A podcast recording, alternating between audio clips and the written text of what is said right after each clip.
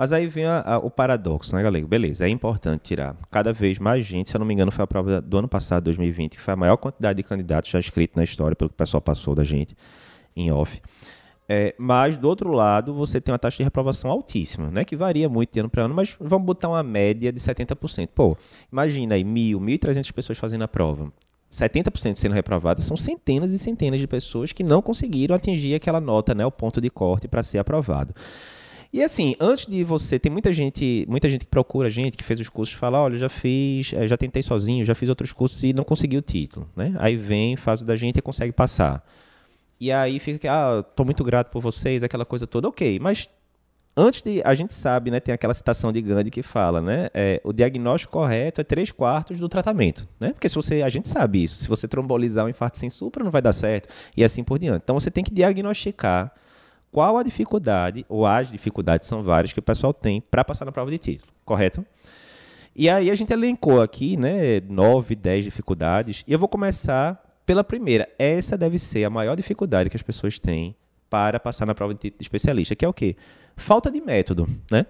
Imagina, na hora que você tá lá, ah, vou fazer vestibular, né? Vamos pegar uma coisa que todo mundo fez.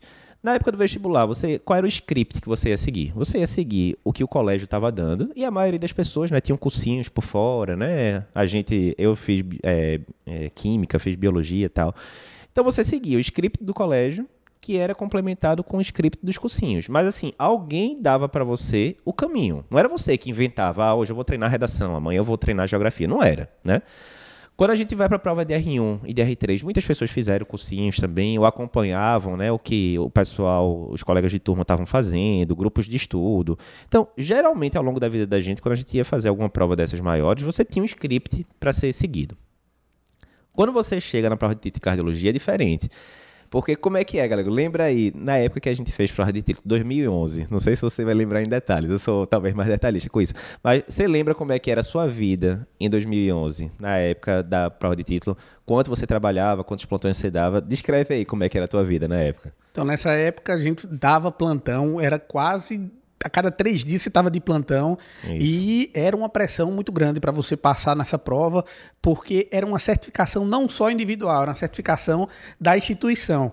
Até porque Isso. quando a gente fez residência no INCO, era aquela pressão de que, opa, você está no INCO, você é residente do INCO, então há necessidade de você passar para certificar o histórico daquela instituição. Isso. Além disso, você trabalhava muito e a gente não, não existia curso, não existia internet, não existia podcast.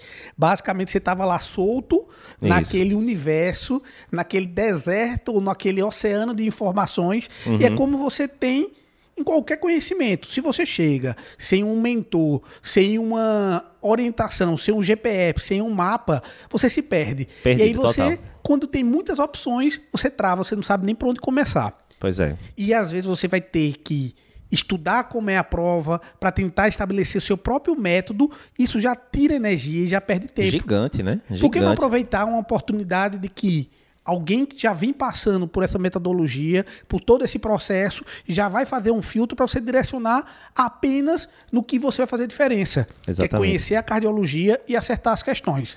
É, pois é. Eu lembro que nessa época, né, eu estava fazendo, eu estava aqui em Recife já, depois da residência de Col, estava fazendo eco, então, eu fazia eco, né, a especialização em eco.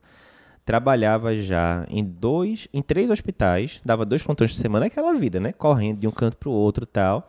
Quando chegava em casa cansado, queria ficar com a Patrícia, né, minha esposa, tal. A última coisa que eu queria era estudar na época, ainda tinha que atualizar o cardio papers, aquela coisa toda. E era muito difícil você ter rotina, de você arranjar tempo e quando você arranjava tempo, e agora? vou começar por quê? Vou começar por coronário, vou começar por insuficiência cardíaca, beleza, vou estudar coronária por ano. Ficava aquela confusão, né? Então, acho que falta de método é a primeira coisa. E esse falta de método, Lapa, é um dos principais problemas. Por quê? Porque você pode tentar e você pode estar optando de fazer a prova de título de especialista logo após a residência ou após uhum. o estágio, pode. Mas também você pode ter anos e anos de prática de cardiologia Isso. e agora decidir por fazer a prova. E aí, como é que eu vou organizar a minha vida pessoal, Mais a minha família? Ainda, né? é. Eu tenho filhos. Como é que eu vou fazer a organização de tempo? Eu acho que o ponto-chave é justamente o tempo. Como uhum. organizar o meu tempo e direcionar a minha energia para aquilo que realmente eu vou fazer diferença.